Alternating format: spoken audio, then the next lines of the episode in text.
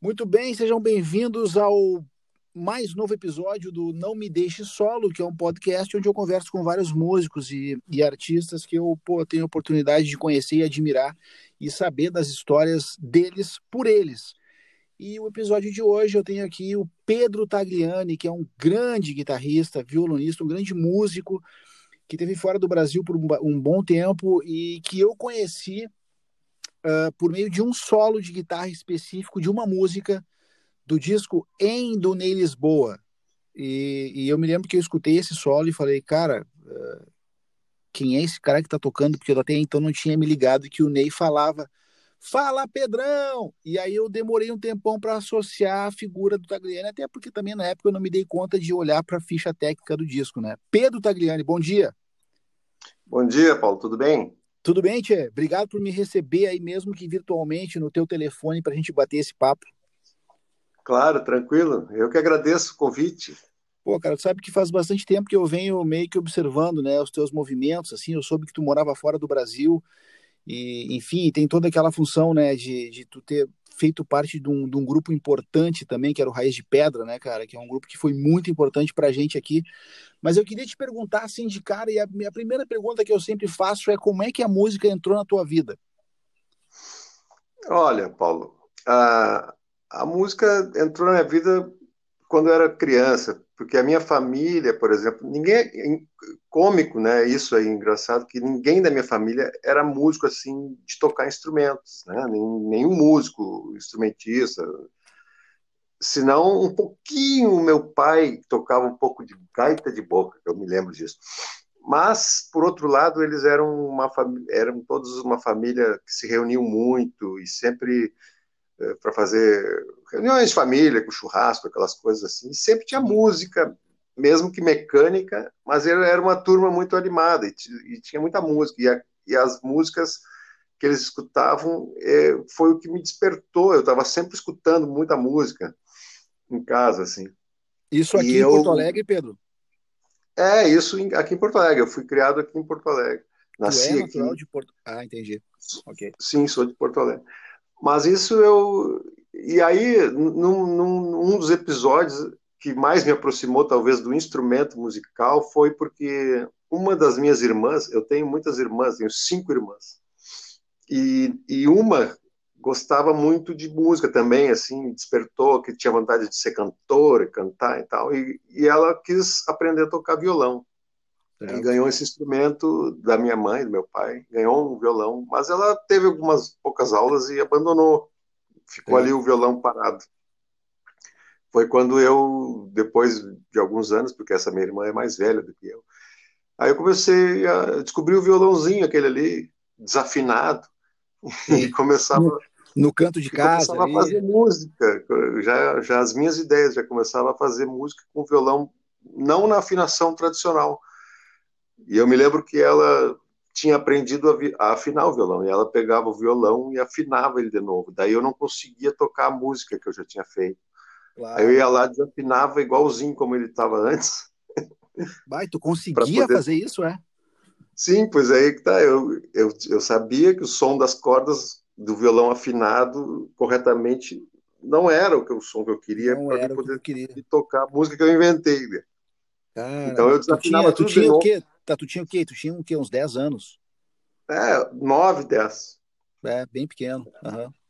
9, 10. Foi é assim que daí eu começava a mexer no violão e ia para desafinar ele de novo para poder tocar minha musiquinha que eu tinha inventado. Até que o dia que ela me proibiu de desafinar de novo. Aí eu tive, aí eu tive que passar a tocar com violão como era afinado. Aí eu comecei a tocar com ele afinado e aí foi até hoje. Tá, Só toco aí, afinado agora. Sim, claro. Mas aí tu começou nesse processo e aí como é que tu foi, com quem tu foi estudar violão nesse momento? E porque em Porto Alegre isso aí é anos o que 70? Exatamente, é. Nos anos então, 70 isso... a gente tinha poucos professores de música aqui, né? Exatamente, é, era muita, muito, muita poucas, é, muito poucas possibilidades, né, as possibilidades. E ah. eu eu, mas na, a princípio ninguém levou muito a sério aquele meu interesse, né? Aquelas coisas de família grande, eu era o mais moço, os pais Sim. nem estavam muito ligados naquilo. E eu brincava com aquele violão, e eu comecei aprender tudo sozinho mesmo. Eu só fui ter um professor quando eu já já era já, já era quase um músico profissional. Eu fui ter algumas coisas assim para aperfeiçoar o que eu já sabia. Né? Eu Isso em Porto sozinho. Alegre mesmo. Em Porto Alegre, é. Tá, e aí tu, e aí tá, daí tu vai, tu, tu vai dando sequência a esse teu aprendizado autodidata no violão e tal. E, e, e, como é que apareceram os primeiros trabalhos para ti aqui? Porque nós já estamos falando do meio para o final dos anos 70, né? Exatamente. É. Tá. Aí o que eu descobri, naquela época eu comecei a tocar assim com, com colegas. Tinha um colega meu do colégio que tocava música country, eu me lembro. Daí eu fui fazer uma dupla com ele. E aí chegamos a tocar em algum festivalzinho lá no IPA, uma coisa assim que eu não me lembro. Foi assim, foi justamente aí que eu conheci o pessoal do que já existia o grupo Raiz de Pedra. Ah, entendi. Eu entendi. conheci tocando num festival desses de um colégio, acho que do IPA. Conheci outro meu colega tocando música country, uma coisa assim. Entendi. E, e eu, eu vi e assisti o show do Raiz de Pedra da época, que era, um, era bem mais rock, era bem mais progressivo, que eram duas guitarras e, e exatamente, uhum. isso era só, eram só quatro integrantes, que era o Ciro, o Marcelo, o César e o Aníbal Carneiro, que, é, que era primo do Marcelo. Eram duas guitarras, baixo e bateria. E, tá, e... Isso, foi aí que eu conheci aquele grupo. E aquele grupo me despertou uma outra linha musical, assim, que eu me dediquei, gostei muito. Eu tocava outras coisas, né? E eu tá, fiquei amigo mas... do, Paulo e do César, que são mas aí o Raiz, de, o Raiz de Pedra, quando tu conheceu ele nesse lance do festival aí, o Raiz de Pedra fazia um rock progressivo. Então esses caras já eram mais velhos do que tu, certo? Não, a gente, a gente, a gente era mais ou menos da mesma idade, a gente é, né? Só uhum. que eles tinham essa linha musical, que eu, eu tinha uma coisa mais folk, mais violão acústico na época. Né? Sim. Eu não, eu não tocava guitarra elétrica quando Entendi. eu conheci eles. Eu só tocava violão e viola de 12 cordas. Sim, que e já era... era um lance mais difícil ainda para a época, né?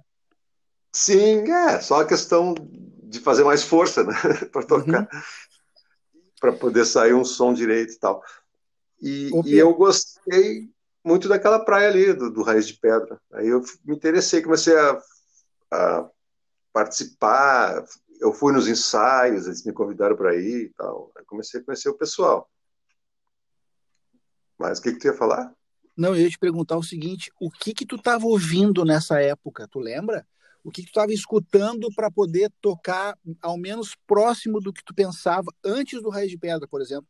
Porque daí no Rei de Pedra já é um outro momento. Mas o que que tu Sim. ouvia nessa época, assim, que tu lembre, que, tu, que, que tem a tua memória afetiva, uh, que tu pensa, bah, cara, isso eu ouvia quando eu comecei a tocar violão, ou quando eu comecei a estudar sozinho? Olha, é, eu, vou, eu tenho uma música que marca muito para mim, porque até uma outra curiosidade, antes de eu achar o violão ali escondido, eu, eu uhum. já essas reuniões que eu te falei de família, eles, assim, às vezes era na, na, no litoral, aqui na praia, meu pai alugava casas para passar o mês inteiro a família, aquelas coisas. Uhum. Eu me lembro que eu pegava as, as, as latas de, de, mantimento da cozinha uhum. e montava na grama do pátio, enquanto eles estavam lá no churrasco, lá no quiosque, no fundo do pátio, eu estava no pátio, na grama, acompanhando as músicas que eu ouvia com uns pauzinhos de cabide nas, como se fosse uma bateria. Sim, tu já, era... tu já tinha montado a tua bateria ali. Tem a minha bateria ali na grama e eles tocavam. E uma música que eu adorava tocar quando eles botavam, porque naquela época eles tinham até aqueles toca-disquinhos, sabe? Sim, sim, sim, vinil, é, claro, claro. Vinil, e era o Steve Wonder, aquela You Are the Sunshine of My Life. Aquela Caramba, música eu, velho, claro. Eu fã daquilo foi naquela época, acho que a música era recém-lançada, sabe? Uhum, uhum. E eu adorava. Então, quer dizer, pelo menos eles escutavam coisa boa. E eu, eu aprendi com, ouvindo essas coisas assim. E eu me lembro dessa música aí que eu escutava muito. Aí depois, claro, depois quando eu já estava tocando, ah, aí tinha aquelas bandas famosas, o Gênesis, Yes. Sim. Isso aí eu até Sim. passei a escutar mais depois que eu comecei a conhecer melhor os guris do, do Raiz, né? Sim, já, aí já antes, com o Rio de Pedra, claro. Isso, porque antes, é, que eram as bandas boas de rock progressivo da época, né?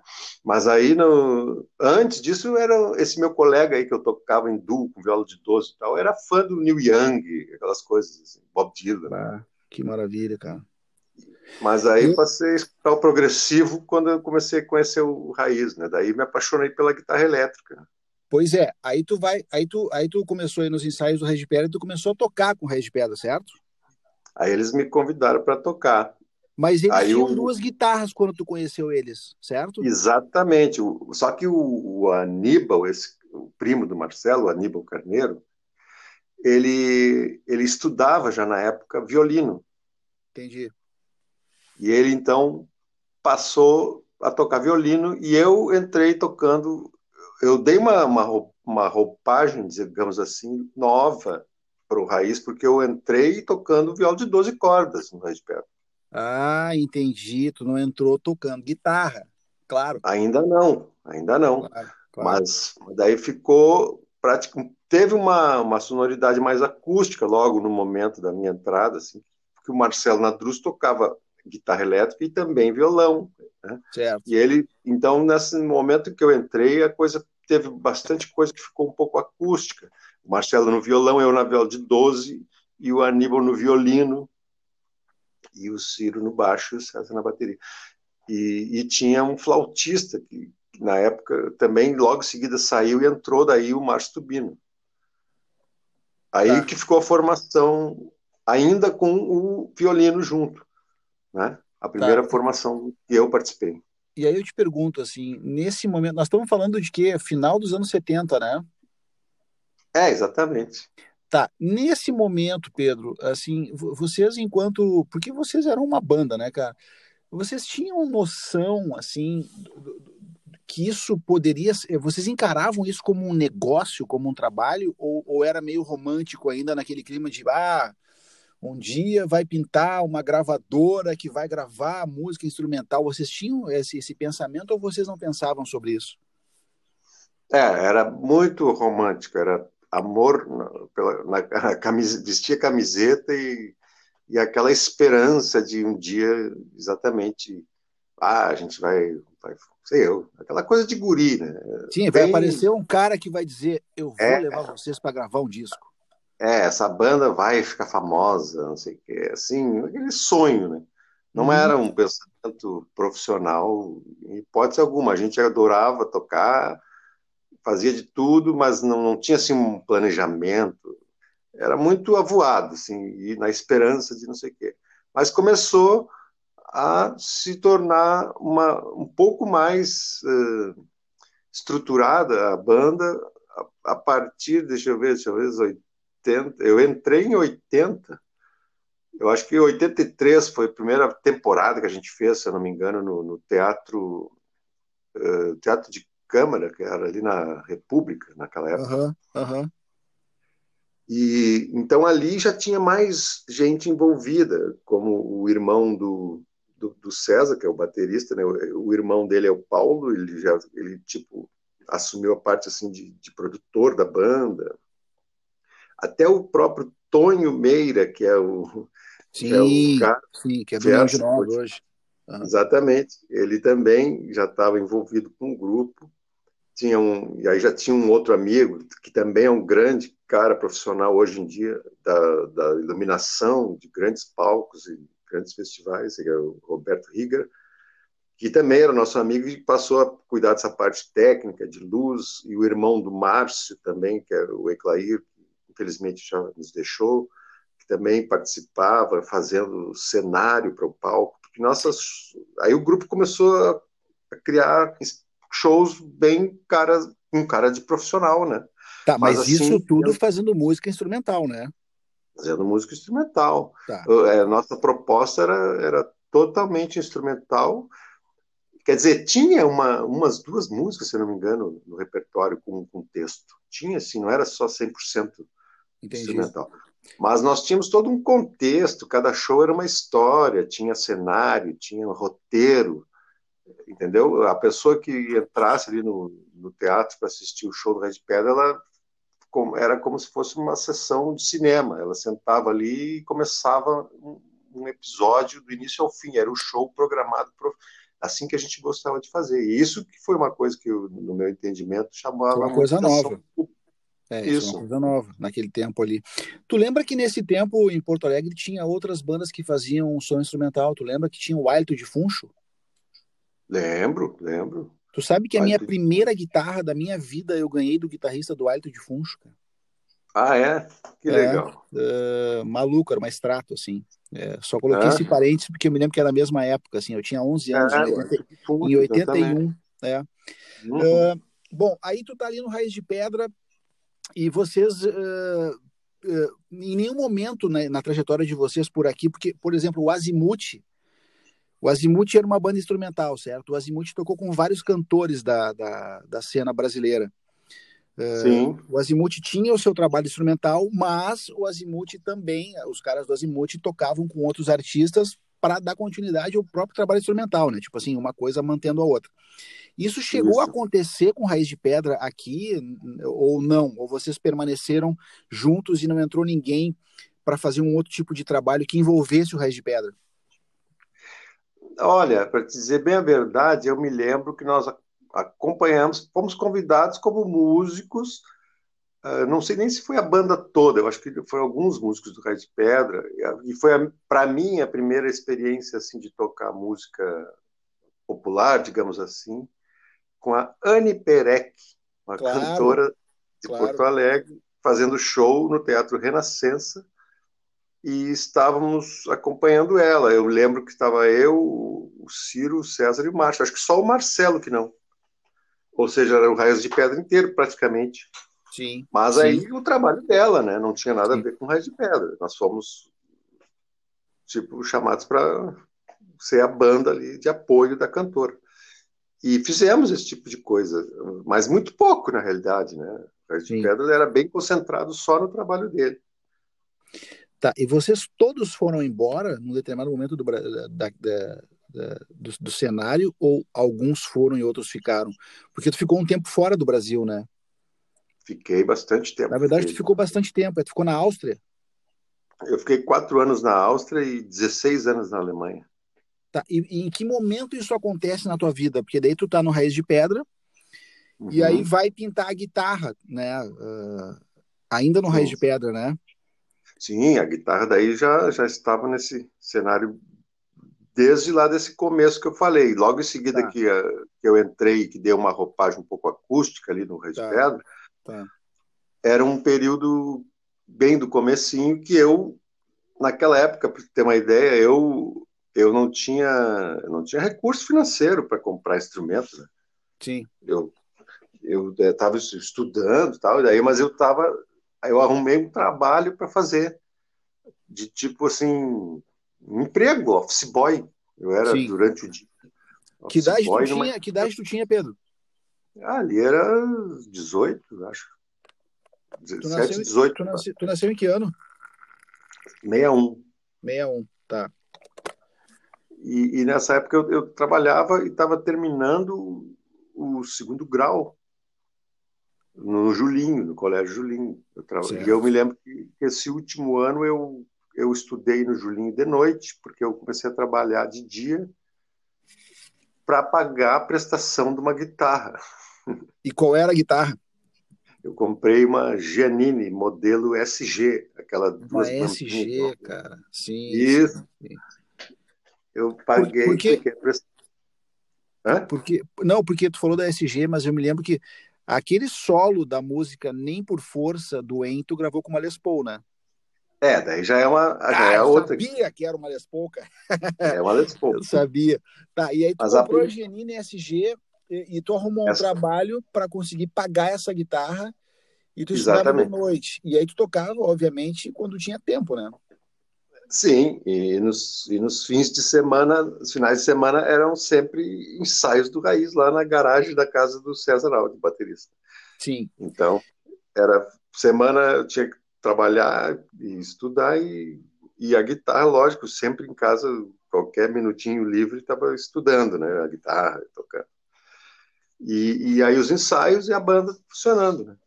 Começava todo fim de semana eram encontros lá no, na, na, zona sul onde César morava lá. E aí eu tinha guitarra, aí já começou a guitarra. E essas temporadas que eu falei do teatro de cama já era tudo com guitarra também. Sim, Mas sim. a Viola 12 também tinha muitas músicas acústicas e muitas com a guitarra elétrica. Tá. E, e, nesse momento aí, Pedro, tipo assim, porque nesse momento que o Raiz de Pedra tá já tá com show e tal, também tá acontecendo em Porto Alegre uma cena forte dos roqueiros, né, cara, do Bonfim e tal. E aquela Sim. coisa do rock que hoje é, leva o hoje leva o rótulo que eu que eu, agora eu não curto muito, mas eu acho que que ele identifica muito bem que é o lance do, da, da cena do rock gaúcho, né? Isso. Porque no momento que o Raiz de Pedra tá nessa, nessa vibe de, de se profissionalizar e tal, e fazendo shows em teatros, já existia uma efervescência também muito grande ali no Bonfim, que foi da onde saiu né, o Bonfim e Zona Norte num outro momento, é, em função do Foguete Luz, a bandalheira e tal. Em nenhum momento tu transitou nesse, nesse, nesse lugar assim do rock and roll, isso não aconteceu para ti porque tu estava realmente em outra fase do negócio? É. Isso, uh, não, é, claro que eu não cheguei a transitar mesmo nesse universo do rock and roll, porque a nossa proposta era diferente. A nossa proposta era muito mais assim vanguardista para a época, né? Sim. É, é, é, não era um rock and roll assim que eu vou dizer assim tradicional, coisa assim. Era, era uma coisa muito progressiva, muito moderna e, e, e muito que a gente gostava de de criar e a gente tinha uma criação, um sistema praticamente assim, funcionava uma criação coletiva, a gente se encontrava direto e reunia direto e compunha coisas novas juntos. Às vezes um trazia uma ideia e aí a gente desenvolvia e demorava dias fazendo uma composição. A gente era uma coisa bem diferente do, dos roqueiros. Entendi. Uh, e daí, cara, tá, daí nesse momento tu tá introduzindo no Raiz de Pedra, já introduziu a guitarra e tal, né? Em que momento tu resolve ir embora do Brasil e por quê? Porque, como é que isso se deu? Bom, acontece o seguinte, nessa um pouco antes de, quer dizer, eu, não, eu sou meio ruim de negócio de datas, né? Mas eu tá. não sei, não lembro exatamente. Mas tá, o que aconteceu foi o seguinte: a gente participou aqui em Porto Alegre, fez inúmeros shows desses que eu te falo, com o cenário, com tudo. Era uma vez por ano o Raio de Pedra aparecia com uma temporada em teatro. Certo. Lotava teatro e tal. E e, e, uma, e uma, um dos projetos que, que até o, o esse, esse, pessoal que eu te falei que estava junto, o irmão do Paulo. Sim, do sim a equipe, tal, na real, né? Tinha uma equipe. A equipe, é, a equipe fez um projeto bem interessante e ousado para a época, que era levar esse tipo de música, que, que na nossa música não tocava no, no rádio, né? Claro levar esse tipo de música para o interior do estado em nas, um projeto então que foi feito que a gente tocou em inúmeras universidades do, do estado do Rio Grande do Sul, cidades universitárias, né? Fizemos é. uma tour, uma tour pelo Rio Grande do Sul inteiro, tocando vários shows assim. Só em universidades o show era de graça para os estudantes. Depois do show a gente ficava em cima do palco, aberto a perguntas, as pessoas podiam perguntar, ficar conversando com a gente, assim, uma coisa bem informativa e bem curiosa porque foi assim uma coisa muito positiva porque despertou assim um número, um interesse enorme do, do, dos estudantes no exterior do estado que nunca tinham escutado um troço parecido com aquilo que a gente fazia. Certo. Então a gente levou essa informação assim diretamente para o público eh, fazendo isso, né? Nessa época aí. E logo que também, que também é uma novidade, né, cara? Veja bem. Sim. Esse tipo, de, esse tipo de formato, onde tu termina o show lá, nós estamos falando dos anos 80. Isso. É, tu termina o show e aí tu fica no palco, é, é uma coisa assim que te coloca, e eu não sei se isso era é, consciente, mas te coloca é, no mesmo nível, digamos assim, não que seja diferente, mas no mesmo nível do público para poder falar sobre aquilo ali, coisa que até então ninguém é. fazia. Ninguém fazia as isso. Pessoas, As pessoas não eram acostumadas com isso. Então, foi muito legal a reação de todo mundo, curtiu muito. Que ficava ali, terminou o show, como ali, sobe no palco junto, vou lá olhar meus pedais da guitarra, o que, é que eu uso tirar aquele som que eu toquei. Muitos se interessavam perguntando, outros queriam saber isso, aquilo, outro. E a gente ficava conversando um pouco, explicando o processo, como é que a banda existia, né? Isso foi uma, realmente uma informação que a gente levou para o público do interior. Foi muito legal isso aí.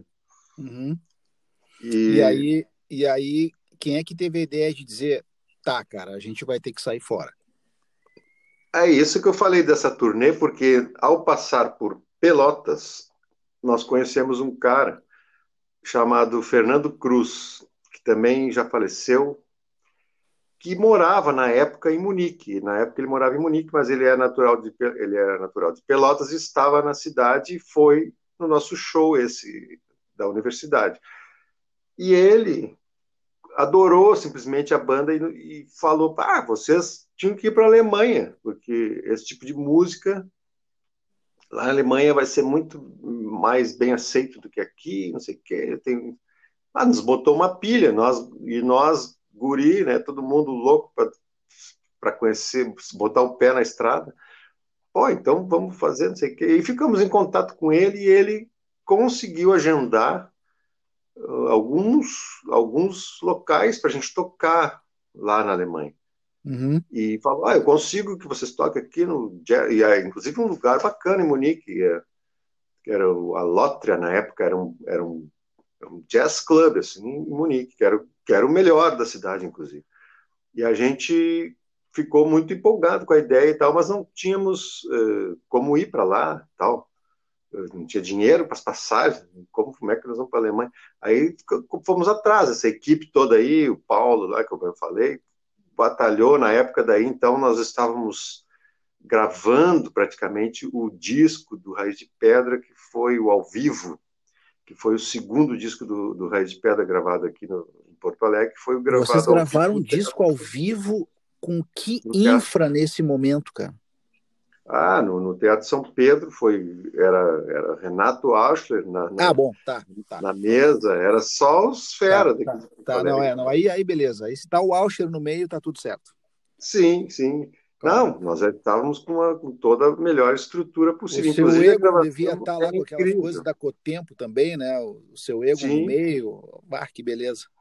Exatamente.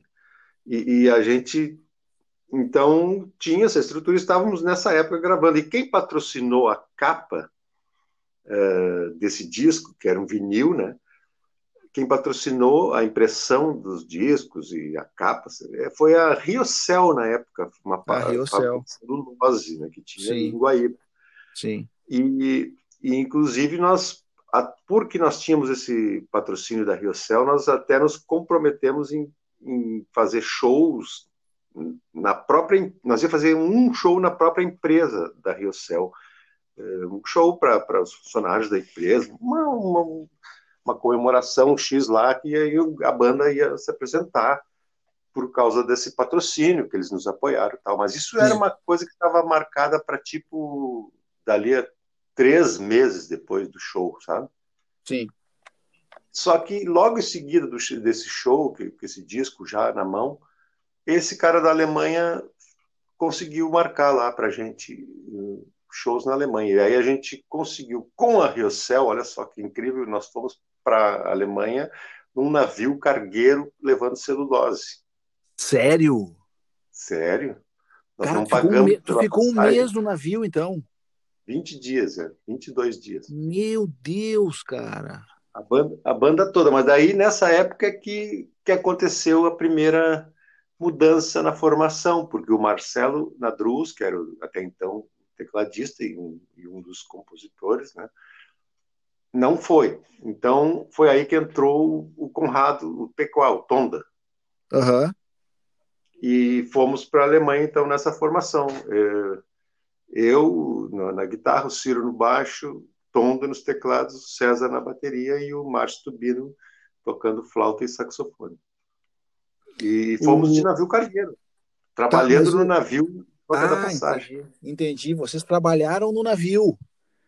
Sim, coisas assim de, de, de ajudar, assim, tipo. Sim, sim, dá, dá, aquela mão ali no meio do, do lance todo. Tarefas, assim, que eles nos davam que... diariamente, assim. Façam isso hoje, façam aquilo amanhã, sabe? Que loucura, cara. Vocês ficaram 20 dias no navio.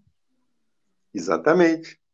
Pá. E aí pô, chegamos na, na, na Alemanha e daí, a partir dali, começou a história toda que mudou o rumo da banda foi porque justo nesse show que esse cara, Fernando Cruz, arrumou pra gente, uhum. nós já conhecemos um, um, Realmente aconteceu aquela, aquela coisa que a gente sempre imaginava que poderia acontecer. Tinha lá um produtor que se comprometeu em gravar Raiz de Pedra. E, e ah, só que nós tínhamos compromisso de voltar para Rio Céu aqui para tocar. A gente não podia Sim. ficar na Alemanha e nem, nem tinha nem visto, né? O máximo de tempo como turista era realmente três meses. A gente ficou dois meses e meio, se não me engano, e voltamos para o Brasil, mas daí sim, voltamos com um contrato já assinado com o alemão para fazer um CD lá. Mas não e voltaram aí, de navio, voltaram de avião. Aí voltamos de avião Uf. e de volta, no caso, passagem. Aí compramos na Alemanha passagem e de volta. Uhum. Ficamos um tempo curto aqui no Brasil e retornamos para a Alemanha para gravarmos lá. E daí sim que foi uma temporada longa que a gente ficou, porque aí nós começamos a, a trabalhar e tocar, e aí tínhamos uh, visto legal, esse produtor conseguiu tudo para a gente poder permanecer na Alemanha. Entendi. E aí tu resolve, tu resolveu ficar Sim, daí o que aconteceu, peraí, nessa época todos ficaram, todos hum, ficaram. Uhum. Nessa segunda ida aí, que, no caso, quando teve esse disco que a gente começou, a gente gravou, todos ficaram. Foi um tempo, aí a banda ficou todo mundo um tempão na Alemanha. Tá, e aí Até... quando vocês vocês ficam lá, por exemplo, na Alemanha, porque a banda resolveu ficar em função realmente de um cenário muito mais promissor, né? Sim. É, gravação de disco e tal. Lá, vocês chegaram a, a, atingir o objetivo que vocês pensaram quando foram? Assim, gravaram, fizeram muitos shows, tiveram um é, reconhecimento não. maior? Tivemos, mas, mas tivemos também que, paralelamente, trabalhar com um estilo musical mais acessível. Tipo? Tipo música brasileira, teve, nós criamos um grupo paralelo com um cantor de São Paulo que nós conhecemos em Munique. Entendeu? Isso, uhum. esse mesmo produtor que nos, que nos prometeu gravar o nosso trabalho original instrumental, Sim. assumiu também a produção e nos proporcionou bastante trabalho com esse grupo. Ou seja, nós conseguimos nos manter lá tocando, por causa tocando. desse essa banda paralela, que Sim, não era to, e, só, e somente tocando, né, Pedro?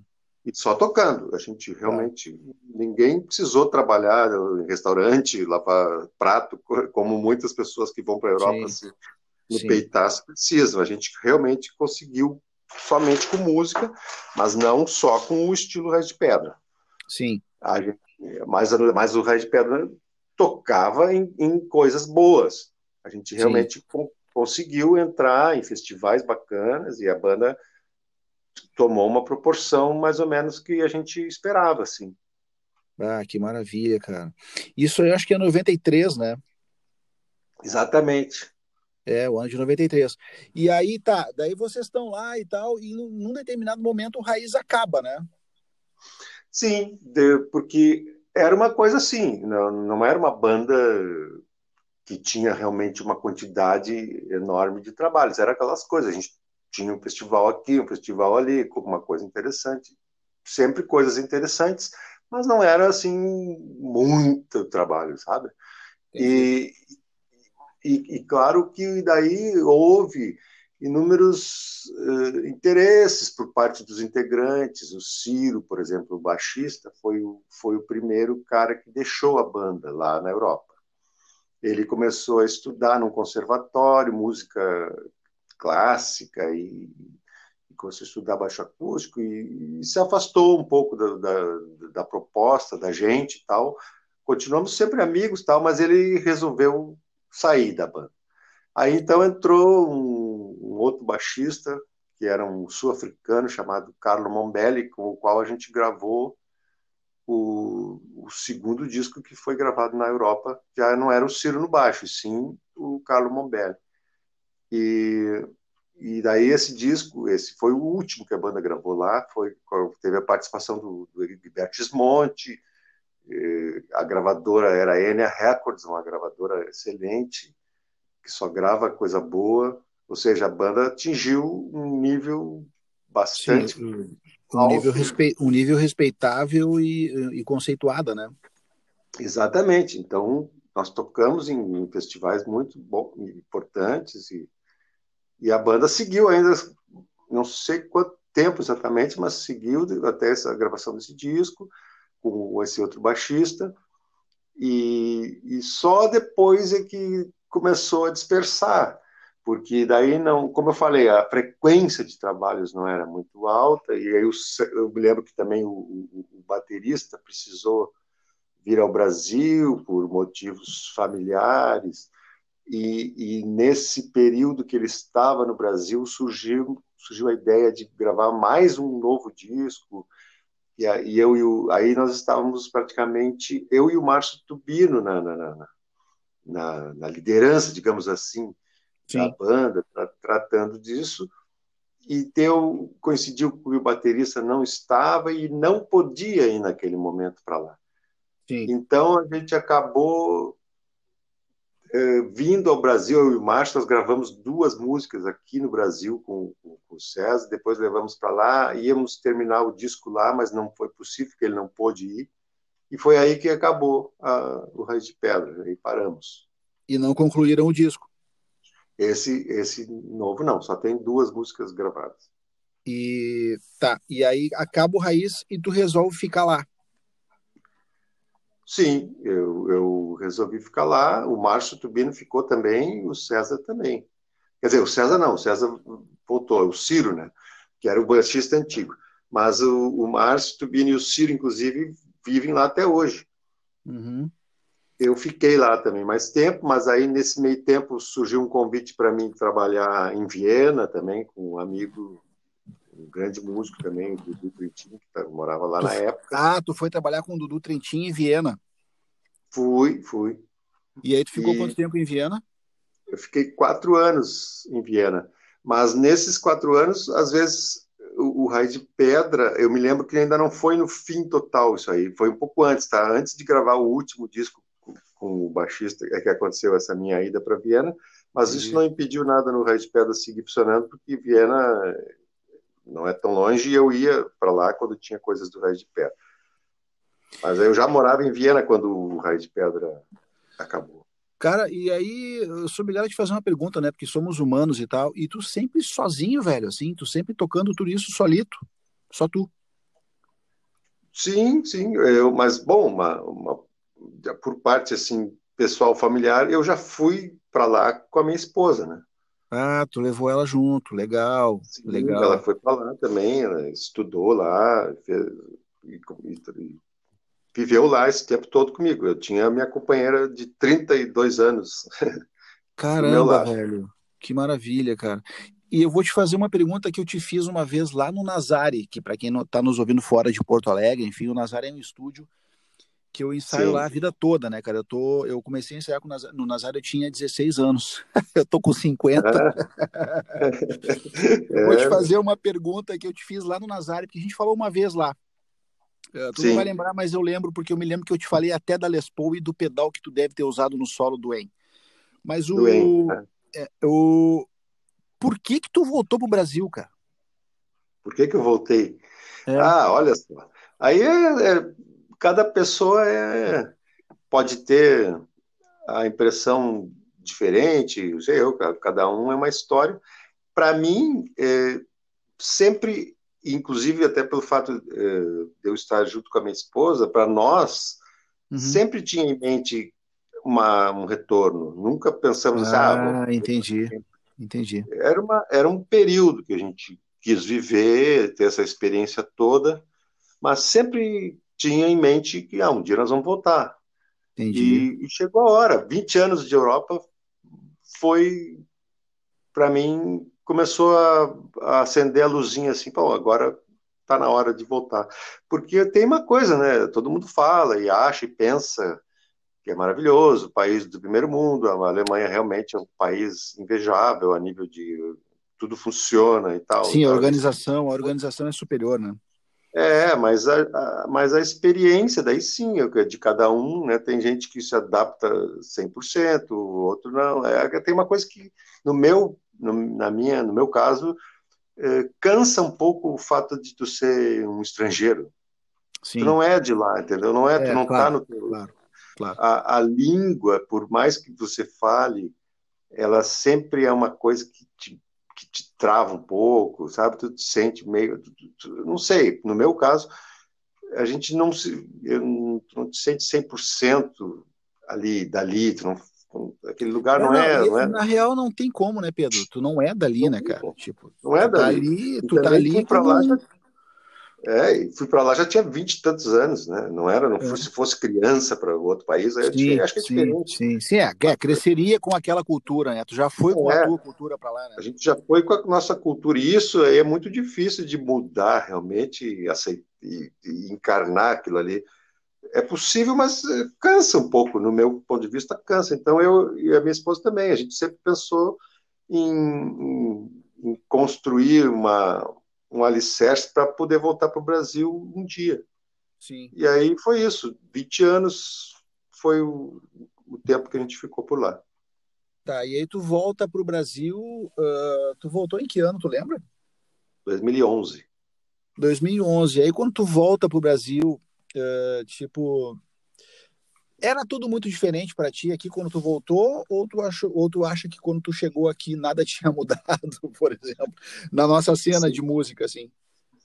Não, era, era muito diferente, só que eu, eu um pouco meio que me assustei porque eu, eu esperava mais, assim, a nível de, de poder me de reintegrar profissionalmente aqui. Sim e, e, e foi um pouco mais complicado do que eu pensava. Mas como eu tinha nessa época eu trabalhava com muita gente, porque aí a gente não falou mais né, sobre o que aconteceu depois que o Raiz de Pedra não, não existia, mas eu já estava lá na Europa há muito tempo, e como, principalmente como violonista brasileiro, aquela coisa da música brasileira que a gente tem, e é como, sei eu, querer pegar um, um jamaicano tocando reggae, ele, ele é que sabe é, não, tocar reggae. A, a, gente tem um privilégio, né? Isso é um privilégio é. que a gente tem, de chegar lá fora e, ser, e ter um mínimo de respeito pela música que a gente tem aqui, né? Tem muito respeito. É. Então, é. eu como violonista, eu era muito solicitado para gravações e, e trabalhar em, em projetos até mesmo de, de, alemães que queriam esse tipo de música, um estilo mais abrasileirado, enfim. É, eu era muito solicitado como profissional em diversos projetos. E isso, depois que eu voltei para o Brasil, eu mantive isso. Eu mantive uns ah, seis anos. Entendi. Eu, durante os seis primeiros anos que eu, que eu já estava morando aqui, de novo, eu ia para lá e passava temporadas de dois meses, assim, trabalhando Sim. direto. Sim. Com muita gente. Então ah, eu eu segui indo muito para lá. E, e até hoje eu tenho trabalho, eu faço muitas coisas, por exemplo, para estúdio, eu gravo aqui coisas para a Alemanha. É, não, agora tá mais fácil, né, Pedro? Porque agora, cara, tu pode gravar aqui, mandar via e-mail e vai um abraço, vai em Wave, vai com uma baita resolução. Exatamente. Então, tá. essas... E tu tá dando aula de música também? Tô, também dou. Também dou tá. E tu dá aula particular ou tu dá aula em alguma escola? As duas coisas. Eu, eu, eu depende do, do, do, que, que o aluno prefere. Eu tenho, eu estou dando aula na, na, na escola que agora comecei agora na tamborim que era só escalas uhum, de bateria. Né? Uhum, uhum. Agora eles ampliaram, estão com, estão com um espaço bem bacana e, e, e ampliaram as, os instrumentos né, para aprender Sim. lá. Então agora, agora pode ter aula de tudo lá, violão, baixo, bateria, piano, canto. E eu estou lá como professor de violão e guitarra.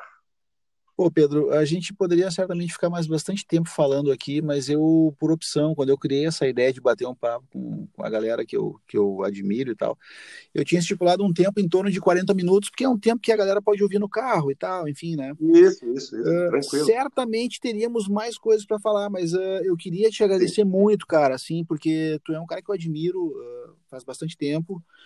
E, e, eu sempre quis saber como é que tinha sido uma parte dessa história, né? E, e acho que a gente conseguiu co contar um pouquinho aqui disso tudo, dessa Isso. tua história toda, né, cara? Tá uh, certo. Te desejo tudo de bom, cara. Te agradeço mesmo. E assim que eu tiver uh, o link da postagem, eu te mando para tu dar uma ouvida também.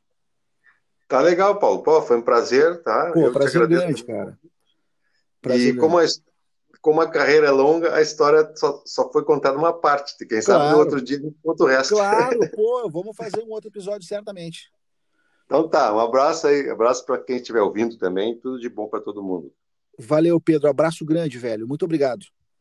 De nada, tchau. Tchau.